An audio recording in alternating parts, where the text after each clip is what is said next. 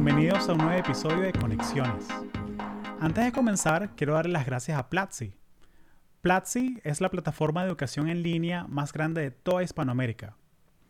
Allí puedes tomar cursos en programación, negocios, marketing digital y todos estos temas que le interesan a profesionales como tú que quieren tener una carrera en tecnología. También puedes aprender y hacer networking con la comunidad de estudiantes de Platzi, que están en más de 25 países alrededor del mundo. Así que ve ya a platzi.com barra conexiones y busca qué cursos eh, se ajustan a lo que quieres aprender y cuál plan se ajusta a tus necesidades. Puedes ir a platzi.com barra conexiones. Espero que disfrutes el episodio. Gracias. Gina Moreno, bienvenida a Conexiones. Muchas gracias por invitarme. Estoy muy feliz de estar aquí contigo hoy. Gracias por hacer el tiempo. ¿Qué, qué desayunaste hoy? ¿Qué desayuné? Agua. he desayunado, la verdad que casi siempre desayuno más o menos como esta hora, que ya es más, más tarde, este, como 11 central más o menos. ¿Estás haciendo fasting? Ah, algo así. Estoy tratando de mantener un horario de comer. Este es, es un poquito menos que fasting, pero me da oportunidad de hacer más cosas en la mañana y, tener un horario. Buenísimo, buenísimo. Sí, porque ahorita con la trabajando desde la casa, los horarios son muy diferentes, ¿no? O sea, eh, No, claro, creo que la verdad sí fue muy difícil para mí acostumbrarme a, a, este tiempo diferente donde no hay commute, no hay tener que ir a la oficina por media hora y, y, separar las dos cosas, entonces tú tienes que hacer tu propio commute, este, esta es la distinción de entre trabajar y tiempo personal, entonces. Claro. ¿Y sigues en Texas? Sí, estoy en Dallas, este, aquí, este, pues ya pues casi todo el tiempo he estado aquí. llevo un año viviendo aquí. Este, y sí, sí, puedo, entrar más en detalle más tarde. Claro, claro. Y, y, yo siempre pienso en ti como, como mi amiga que está metida en desarrollo personal y profesional. Y mi amiga Ted, que también tienes tu, tu TED Talk por ahí, que, eh, pero, pero siempre, más que nada, mi amiga, mi amiga mexicana tejana. O sea, que porque es algo muy especial, o sea, que haber crecido con las dos culturas, eso es algo muy, muy especial, bien único, que de pronto a nosotros que, o sea, que venimos del Caribe es, es a veces difícil entenderlo un poco. Sí. Es que te puedes sentir mexicana y americana a la vez, e, es un poquito diferente. Sí, es algo muy único. Yo pienso que las personas con las que más me relaciono son las que son como yo, que son nacidas y creadas en Estados Unidos con algún tipo de cultura diferente de sus papás. Eh, y es muy extraño porque inclusive con personas que son de México, hay muchas cosas que yo no puedo identificarme, o sea, inclusive si fueron allá para la escuela primaria, no, no entiendo yo muchas cosas de política, de la educación, o sea, y los escucho y digo, ah, ok, pero, pero no me puedo relacionar, y igual con las personas que son este, de Estados Unidos, pero que no, no, son hispanas, o sea, pues claro que somos un mundo de diferencia, entonces es, es, estar en medio de dos mundos, pero la verdad que es muy bonito, este, muy bonito cargar las dos culturas y creo que, que te vuelves más self-aware, que, que, te vuelves más consciente de, de, quién eres a comparación de otras culturas y entonces pues te ayuda a establecer tus valores y cosas de ese tipo.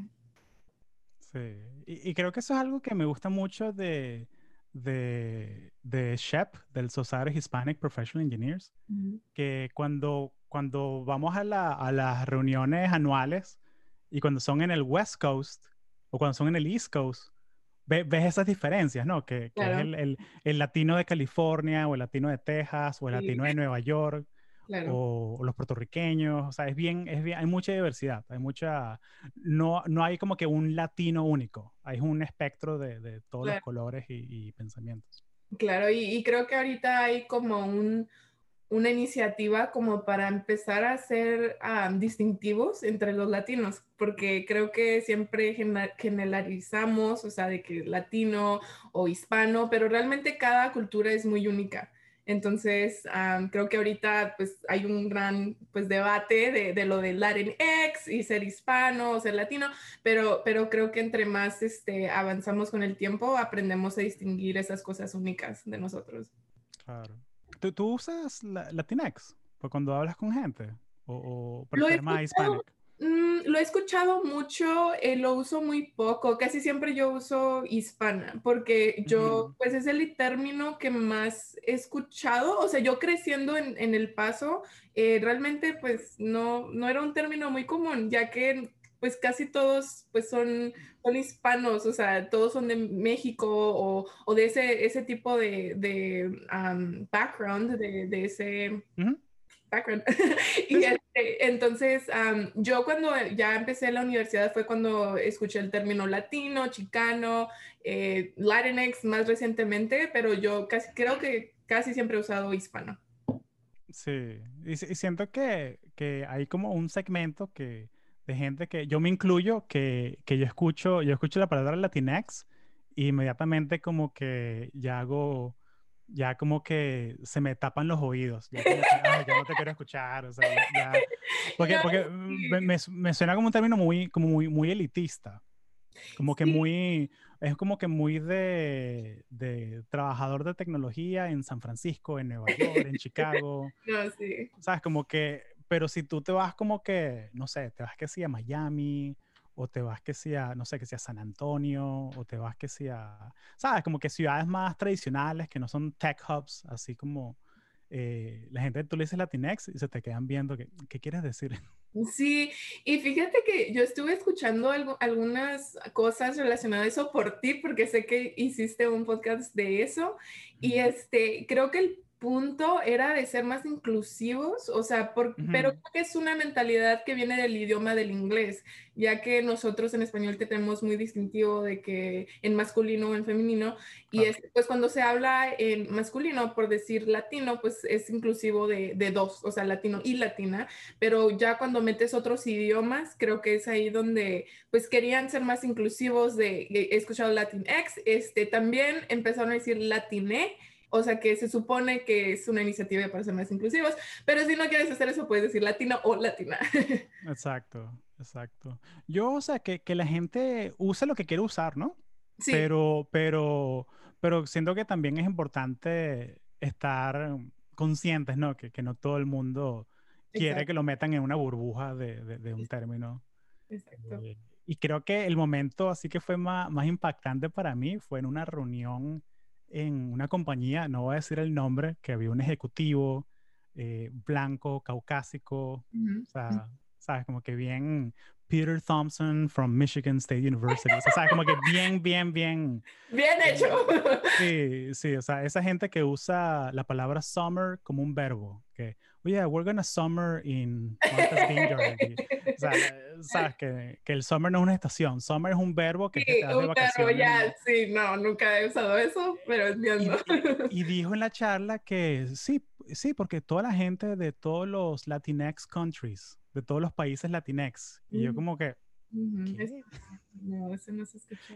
Entonces ahí, ahí es donde me preocupa, porque yo entiendo que él escucha la palabra y él la quiere usar porque quiere sonar como que hip, quiere sonar eh, como que está woke, como que está conectado a la, a, la, a la, cosa, pero al final me pierde a mí y pierde mucha gente como, como, como uno, ¿no? Que gente que, que eh, no sé, eso, me, me, parece interesante ese término, es un debate interesante. Sí, no, sí, sí, pero ahora yo que sí siempre uso hispana o latina. O dígame Gina. Gina, Gina Moreno. Gina Moreno, buenísimo. Mira, Gina, cuéntame sobre ti. Cuéntame sobre ti, ¿qué tiene, qué tiene tu atención ahora? Perfecto, bueno, pues como escucharon, yo soy Gina Elizabeth Moreno, este, nacida y criada en Estados Unidos, en la ciudad del Paso, Texas, que es frontera con Ciudad Juárez, Chihuahua. Este, creo que una parte o la parte más importante de mi vida han sido mis papás. Este, ellos me criaron este, separados, eh, de que desde que yo tengo memoria, y, pero aún así me dieron mucho amor y, y, todas las herramientas necesarias para que yo sobresaliera. Este, y al mismo tiempo me hicieron madurar muy pronto porque tuve que navegar muchas cosas entre los dos. Eh, y creciendo eh, me interesó este, ingeniería. Eh, la verdad yo no sabía nada, o sea, mis papás no fueron a la universidad, entonces yo pues no tuve mucha, mucha una guía, o sea, que me dijera, pues mira, apliques así, de que haces esto, esto tiene que, tienes que hacer para conseguir trabajo. Pues yo no sabía nada, pero pues yo busqué en YouTube de que cómo, qué tipo de ingeniería debería de hacer y entonces empecé a ver todos y yo escogí ingeniería porque me gustan mucho las matemáticas, esa era la, la razón principal. Em, y ya, entre buscando, pues la que me interesó fue ingeniería industrial, entonces ese, terminé haciendo mi, mi, licenciatura, mi bachelor's en ingeniería industrial. Eh, como la primera de mi familia en ir a la universidad y creo que mi prioridad siempre fue eh, cómo voy a encontrar yo un trabajo este, saliendo de la universidad. No quiero que todo el esfuerzo que haya hecho este, no, no me dé lo que yo quiero, o sea, un trabajo, o sea, sea lo que sea. Entonces, este, me dediqué a hacer muchas cosas en la escuela, este, hice mucho eh, research, que es investigación, este, study abroad, este, hice tres internships, o sea, realmente eh, me cayó el 20 como, como un año y medio que nomás me faltaba otro año y medio en graduarme, porque lo hice como en tres años y medio. Entonces dije, no, pues tengo que ponerme las pilas. Entonces ya eh, hice todas esas cosas. Y al, al, estar casi graduarme de, de, mi licenciatura, tuve la oportunidad de hacer un programa eh, que se llama Fast Track for MBA. Y, este, y la verdad que yo no estaba segura si quería hacer un MBA, pero yo quería tomar clases de negocios porque quería ser pues una persona que, que, sabía más de ingeniería, que sabía también de negocios, porque también me llamaba la atención. Entonces terminé haciendo ese programa, eh, pero no terminé haciendo el MBA. Este, de hecho, me di cuenta que, que, me llamaba más la atención una cosita que se llama ingeniería en sistemas eh, por mi investigación y un mentor que la verdad fue el que me abrió los ojos y que sabía que yo iba a terminar haciendo la maestría en ingeniería en sistemas y me quedé otro año. Entonces, en total hice cinco años en mi, en mi licenciatura y en mi maestría. Y aparte que me dio más tiempo de hacer un co-op, me dio tiempo de realmente entender qué era lo que quería hacer. Este, y la verdad que yo hice, hice pasantías en aeroespacial y, y automotive pero no, no me llenaban. O sea, siento que me gustó mucho el tipo de trabajo que es manufactura, este continuous improvement, todo lo que es ingeniería industrial, optimización, pero simplemente no, no resonaba el, motivo de la compañía. Entonces fue cuando dije, ¿Qué, ¿qué, más hay que hacer? Y, y de hecho, todo high school yo quise hacer programación. Entonces dije, creo que aún puedo estar en un ámbito eh, sin ser programadora de tecnología. Entonces fue ahí ya cuando encontré la oportunidad con Microsoft y ahora este, soy Program Manager en Microsoft. Empecé como Technical Account Manager, que es algo diferente quizás ahorita este, hacemos distinción entre las dos. Eh, y sí, este, ya llevo pues un año y cuatro meses en, en Microsoft y la verdad que ha sido un año muy interesante para empezar, ¿ya? O sea, empecé y a los seis meses, pues fue cuando pasó todo esto y, y este, de, de, la pandemia. Y verdad que creo que no se discute demasiado la transición de, de colegio a, a, ser un profesional. O sea, aparte de todas las cosas que aprendiste en tu colegio, no se discute que que empezar profesionalmente es empezar de nuevo, o sea, es, totalmente otro capítulo. Quizás tú hayas hecho muchas cosas eh, para prepararte, pero realmente es otro mundo. Y, y yo no me esperaba un shock tan grande de, de, lo fue. Y, y, si a eso le agregas de que todos los cambios de vida, o sea, si te mueves a otro lugar, tienes que tener amigos nuevos y aparte como algo que se llama quarter life crisis, que es este, cuando te das cuenta de que qué es lo que quiero hacer de mi vida, este, ya que pues al menos yo trabajé toda mi vida para esto y este, esta cosa tan grande que se llama este, graduación de colegio se acabó, que, que ahora sigue en la vida. Entonces fue un año de, realmente descubrir qué, era lo que quería hacer, aparte de Microsoft. Y, y sí, ese, eso, es, eso ha sido mi vida, mi año. Y, ahora, este, pues creo que vamos a hablar un poco de, TikTok porque tengo un, una iniciativa con ellos, un partnership con TikTok y, este, y estoy a punto de, de lanzar un blog y, y, muchas cosas más que te quiero, que te quiero contar. Y es genial, vale. Gracias por ese resumen de, de tantas cosas que, que has vivido. Y, oye, no, genial, genial, genial. Y, y me encanta como, como estás consciente de ese, ese cambio tan grande, ¿no? Que estás en, estás en college donde sabes que, mira, tengo tantas clases el, el semestre y tengo que estar en la clase a tal hora y los exámenes son el viernes o el jueves o tal día. Como que está todo, está todo como bien estructurado. Sí, ya. Ujú. Y, y- y llegas a trabajar en una empresa como Microsoft y mira, bienvenida, aquí está tu laptop, tu badge, eh, Sí. ahí está la cafetería, eh, bienvenida, y te vas a hacer... ¿qué? No, sí, y fíjate que tuve bastante apoyo. Este, entré con un programa que se llama Aspire Program, que es para personas que vienen de la universidad. eh, y creo que fue lo que nos mantuvo a todos vivos. Creo que fue lo que nos mantuvo de que cuerdos, porque la verdad, o sea, sí, sí es una transición muy grande y creo que ese fue todo el propósito de ese programa, que tú conocieras, hicieras tu network de, de personas como tú eh, de todo el país y que pudieras este, realmente depender de ellos en momentos difíciles. Y de hecho, en orientación, los que llevaban un año nos dijeron, no se imaginan lo que están a punto de vivir. Este, y, y nos contaban de que, de que hubo momentos realmente donde tenían demasiadas dudas si podían hacer eso, este, Ujú. si, si valía la pena o, o- o momentos realmente muy bajos. Y yo cuando los escuchaba, yo decía, ¿qué tan difícil puede ser? La verdad, no, no entiendo de dónde vienen. La verdad, no, po- porque pues yo no había trabajado para empezar en tecnología, no había trabajado en ese tipo de trabajo. Entonces, yo- no que lo dudara, pero estaba como, "Hmm, no, no entiendo a qué se refieren. Y ya, ya con unos meses dije, "Ah, ya sé de lo que estaban hablando. Este, pero Claro. Cuéntame un poquito y, y- y no quiero que nos digas nada confidencial, no, no quiero que te metas en problemas ni nada, pero, pero me, me da curiosidad qué, qué es lo que hace un, un program manager versus lo que hace un technical account manager en, en Microsoft. Más o menos cómo, cómo es el día a día, cómo es la diferencia. Claro, eh, pues son, son trabajos muy diferentes, ¿ya? Este Technical Account Manager, eh, básicamente tú cargas un portafolio de clientes y esto es al final del life cycle, esto es al final de que ya se hizo el producto, ya está en producción y tus clientes ya lo están usando. Y cuando digo clientes me refiero a compañías de empresas enormes que dependen de Microsoft para hacer su negocio. Por eso tienen un Technical Account Manager. Entonces tú lo que haces básicamente es eh, asegurarte de que esa relación esté sana, de que todos sus sistemas estén saludables, esté bien, todo, todo operacional, ¿no? Y este, real- realmente es mucho, mucho relationship building, este, porque, porque para que ellos se sientan cómodos diciéndote sus problemas, diciéndote las cosas buenas, tienes que tener una relación con ellos.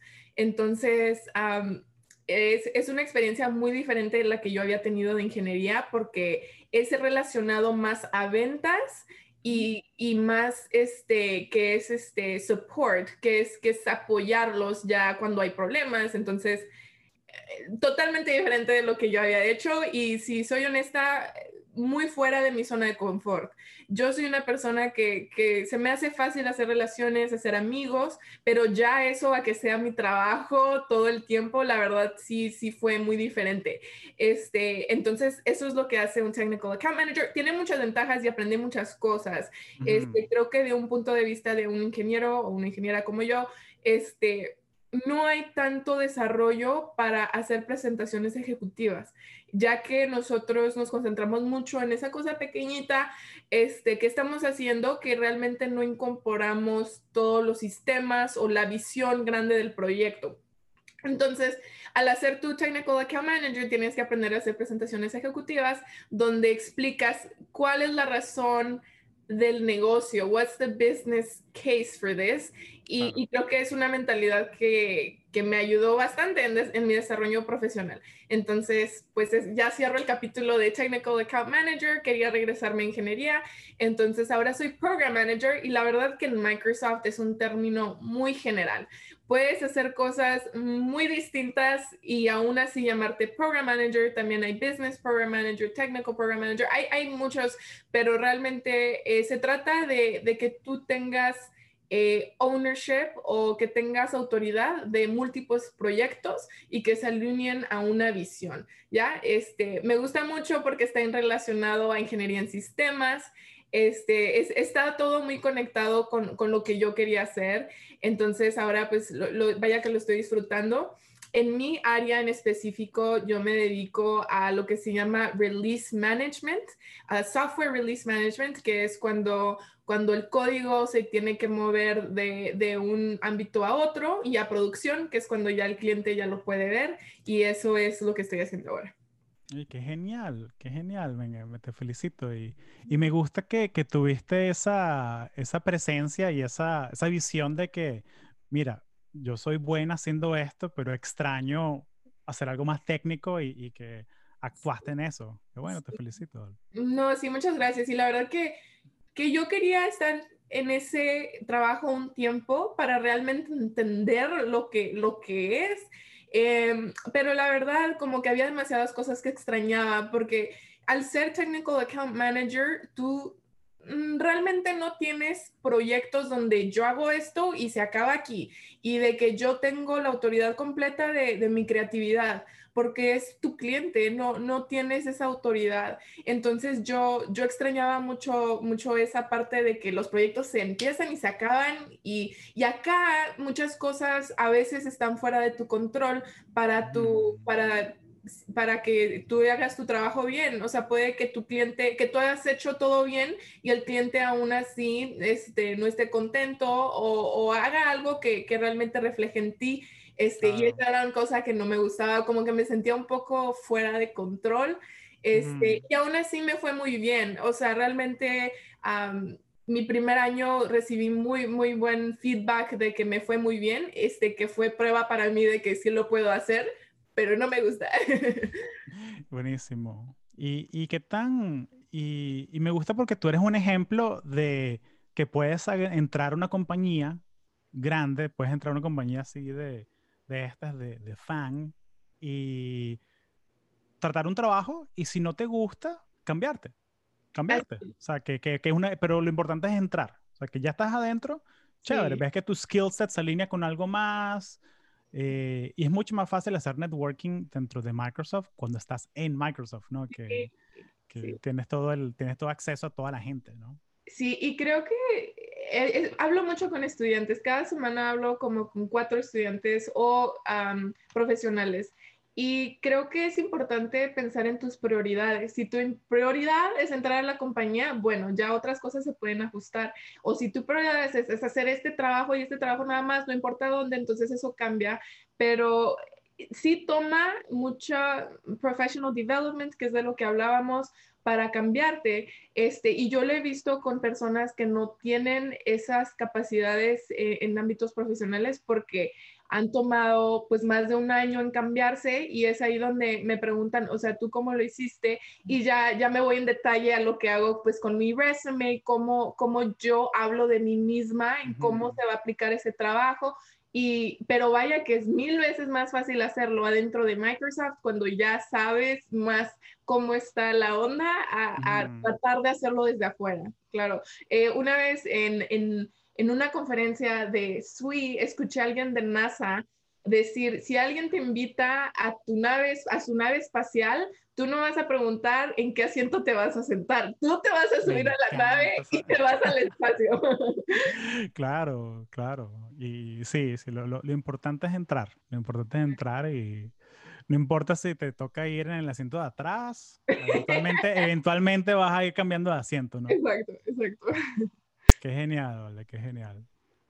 Eh, y cuéntame, chévere, o sea, estás en Microsoft, eh, me mencionaste que, que, te gusta mucho el tema de, de, de ser dueña de, de tu creatividad y, y, creo que ya podemos ir cambiando a, a TikTok y a tu, tu, perfil de TikTok y, claro.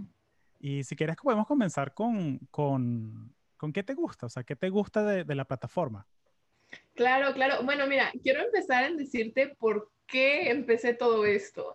Eh, yo quería encontrar una forma de, de, compartir mi historia y compartir lo que había aprendido eh, de una forma muy personal. Y, y yo, aparte de que ha sido un año muy difícil, batallé mucho para encontrar ese outlet, encontrar esa manera de hacerlo, porque vaya que usó Instagram, usó Facebook, eh, pero realmente yo quería una forma única y, la verdad no me hallaba aún con esas plataformas. Entonces, este, gracias a eso eh, fui parte de, de un, de un grupo de ingenieras latinas y ellas este, hacen contenido de ingeniería, hacen un chorro de cosas y ellas fueron las que, las que me, me guiaron porque varias de ellas habían hecho una iniciativa con TikTok. Y, y, yo la verdad cuando, cuando escuché de eso dije, pues yo ni, yo pues no, no, no sé muy bien qué es eso, o sea, muy apenas tengo la aplicación. Este, y, y la verdad, pues yo no creí que fuera un buen, una buena candidata, un buen fit para, ese, para esa plataforma, porque ellos estaban buscando eh, a alguien que hiciera contenido educacional.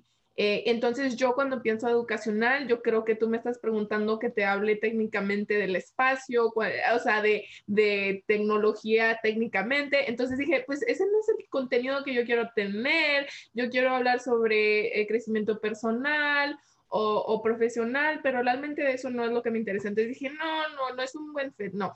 Entonces después este, me volvieron a hablar y dije, y cuando vi que había muchas categorías y una de ellas era personal growth o advice, eh, dije, pues a lo mejor sí estoy alineada con esto. Entonces ya empecé a investigar y a través de esto yo empecé a usar la aplicación como en abril para uso personal. Y de que ya había empezado a hacer videos, o sea, personales, realmente nada, nada fuera de lo común. Y y la verdad que a mí me encantó a comparación de todas las otras plataformas que he usado y, sé que no es una plataforma muy común. Así que TikTok básicamente lo que es es una red social donde son videos pequeños. Eh, desde, desde 0 segundos hasta 60 es lo máximo. Entonces es contenido muy digerible. Este, y hay dos columnas, una que se llama Following y la otra que se llama For You Page. Following es donde te salen todas las personas que tú sigues, que es un feed tradicional como en Instagram, pero el For You page es cuando te salen videos de gente de todo el mundo que está relacionado a lo que a ti te interesa. Entonces el algoritmo aprende qué es lo que te gusta basado en lo que le das like, en lo que comentas, en cuánto tiempo ves los videos, qué tipo de gente sigues y entonces ahí está tu feed personalizado. Ahora, yo creo que no ha habido ninguna plataforma que me ha podido este, satisfacer en todos los ámbitos que me interesan como TikTok. En TikTok hay una comunidad para cada cosa que te puedas imaginar. Hay un niche para cada niche que tú tienes.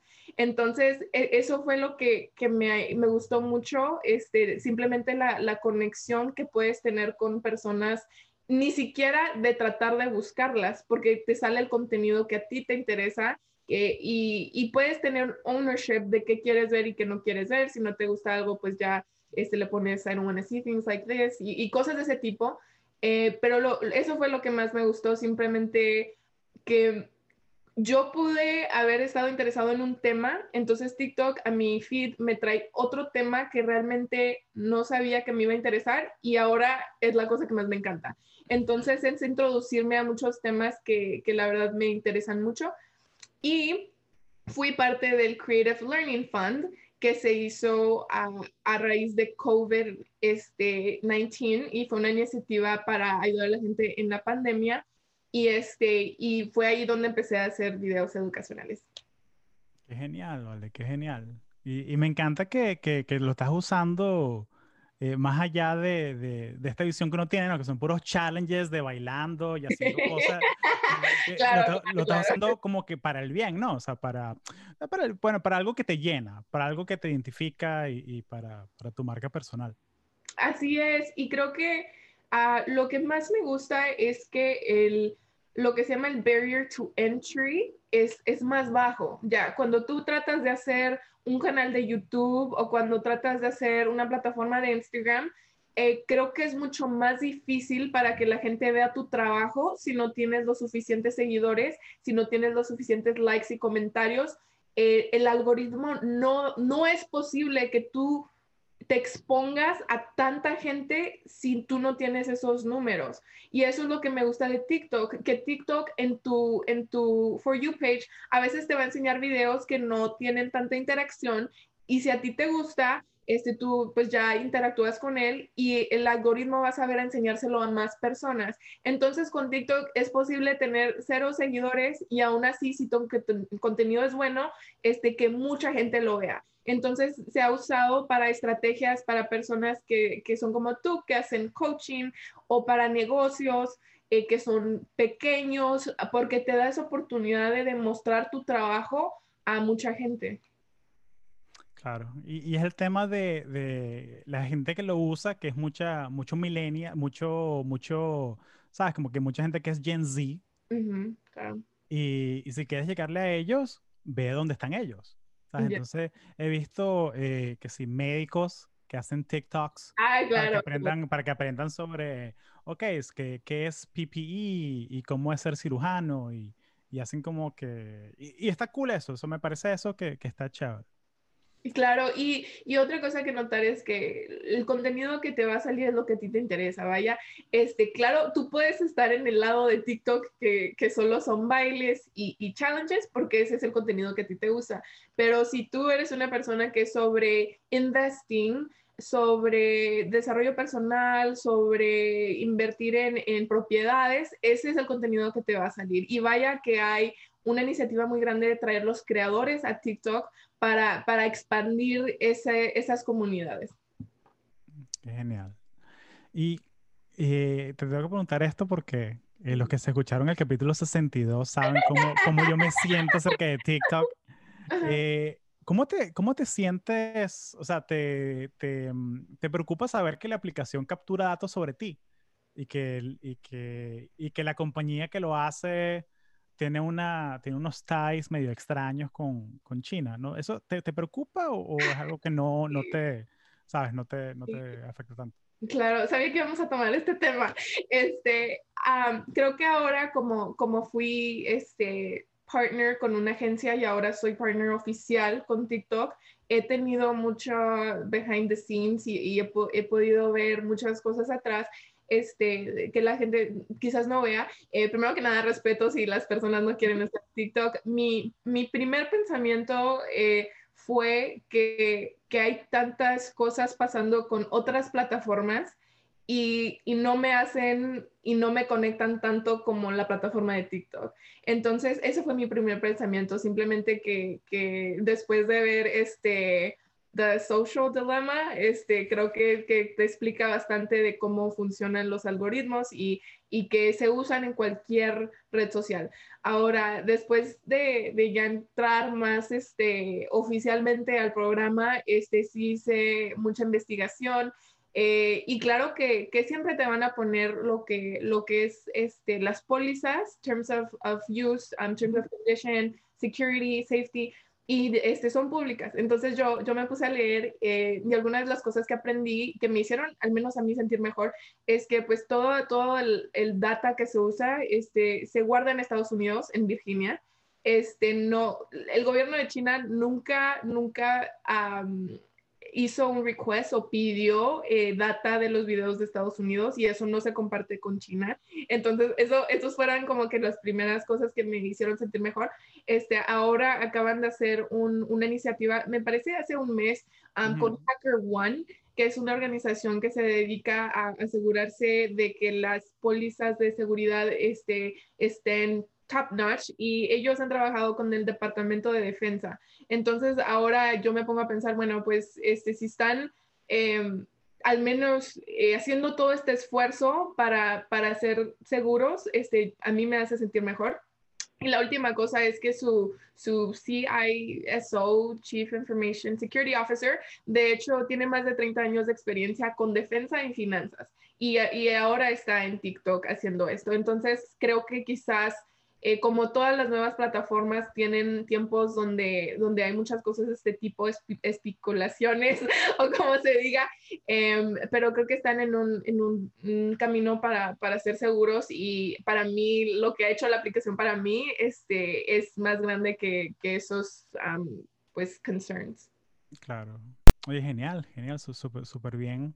Eh, y sí, no, que es un espectro, ¿no? Es un espectro de que aunque te sientes cómodo tú.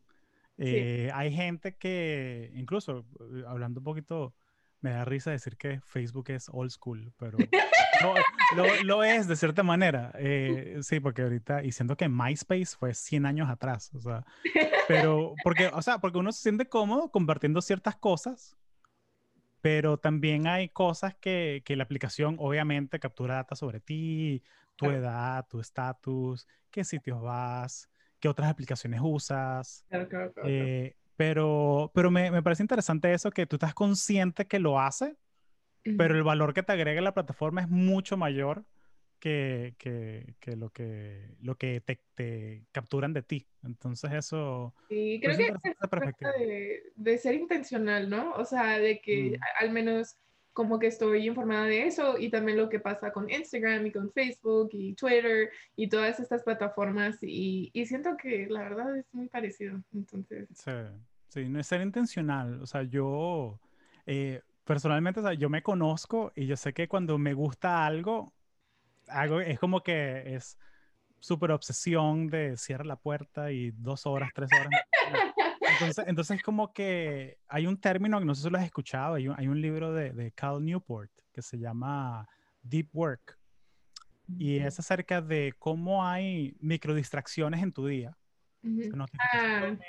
Y que si el ruidito del Slack o del Teams que te llega, eh, este, pero que, y como que se acumulan, se acumulan, se acumulan. Y hay un término que él usa mucho que me gusta bastante que se llama infinity pools, que son como piscinas de, de, información infinitas. O sea, como, como el feed de Instagram. Ya. Que, que, a veces el feed de Instagram tú le das, le das, y después te dice nothing new to show. Y es como que. y, y, cuando me sale eso, es como que. ¿Qué, qué, qué estoy haciendo con mi vida? necesito un coach, necesito como que ayuda, necesito salir de la casa. Eh, pero, pero hay muchas, ¿no? Está el Twitter, está el Facebook.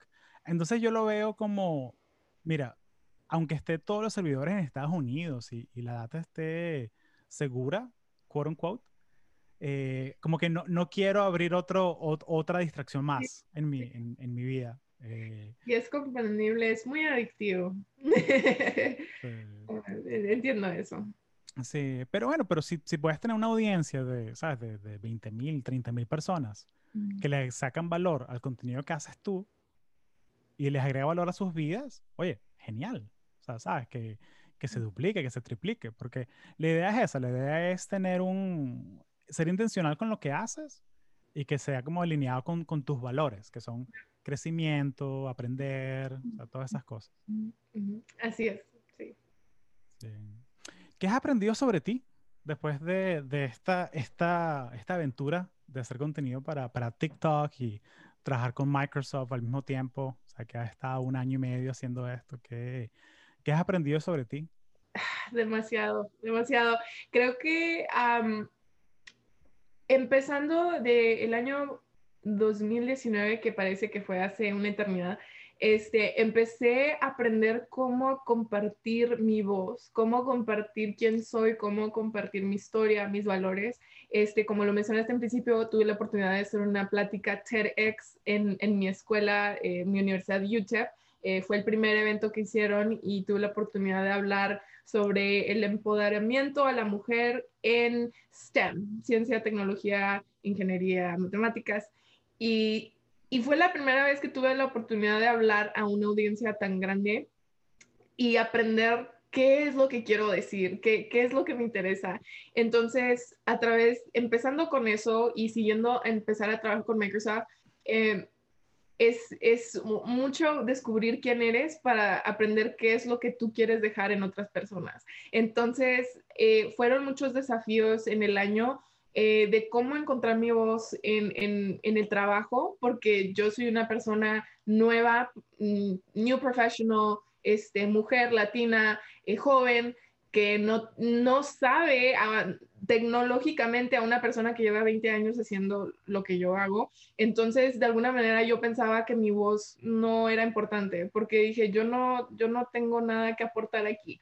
Entonces, después de muchos meses me di cuenta como que, no, para eso me contrataron, para que yo trajera mi voz nueva. O sea, claro claro, yo soy muy cautelosa de siempre traer investigación, traer voces de otras personas con experiencia, este, de realmente hacer un business case de lo que estoy diciendo, porque me gusta tener esa credibilidad, pero al mismo tiempo, o sea, para eso te contratan, para que tú traigas tu, tu critical thinking eh, a la mesa para que tú te sientas cómodo. Eso se trata de diversidad e inclusión. Y, creo que me tomó un poco de tiempo de brincar y sentirme cómoda hablando.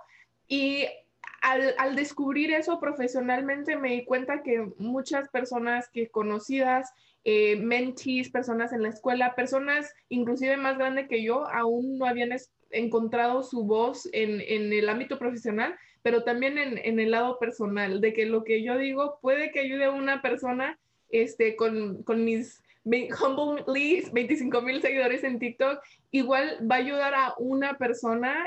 Eh, si todo lo que yo he vivido puede ayudar a esa persona, entonces creo que vale la pena. Y es, lo que he estado aprendiendo, muchas cosas de mí y, y cómo quiero ayudar a los demás. Genial, me encanta. Te, llevo, en un journey en todas mis... No, no, no, me encanta. Para, yo, yo, yo, hago la pregunta y me voy para atrás así. claro. Eh, mira, antes de que nos vayamos a la parte, a la parte del Patreon, a la parte privada, que vamos a hablar de, de carreras y cómo conseguir trabajo en Microsoft, eh, ¿algo más que le quieras comentar a esta audiencia sobre TikTok, sobre eh, trabajar en tech? ¿Algo más que quieras, que quieras comentar? Solamente que, cada persona tiene sus experiencias únicas y si has pensado en compartir tu historia, se hace por un blog, por TikTok, por Instagram, de, cómo entrar a tecnología, cómo conseguir un trabajo, cómo desarrollarte, te aseguro que, cada persona va a aprender una cosa de ti, así que hazlo. Y, y, es lo mismo que me digo a mí misma, me estoy diciendo ya. Entonces, nunca, nunca es muy temprano, no hay voz muy chica, eso es lo que les diría. Excelente. Oye, Gina, muchísimas gracias. No, gracias a ti y muchas felicidades con todo lo que estás haciendo con tu comunidad, con tu Patreon. Este, te he estado siguiendo por mucho tiempo y en verdad te he visto todo el crecimiento con tu plataforma y muchas felicidades. Ah, gracias. Bueno, mi plataforma es tu plataforma, así que cuando quieras venir aquí a, comentarnos, a, promover algo, a, a charlar, bienvenida siempre. muchas gracias.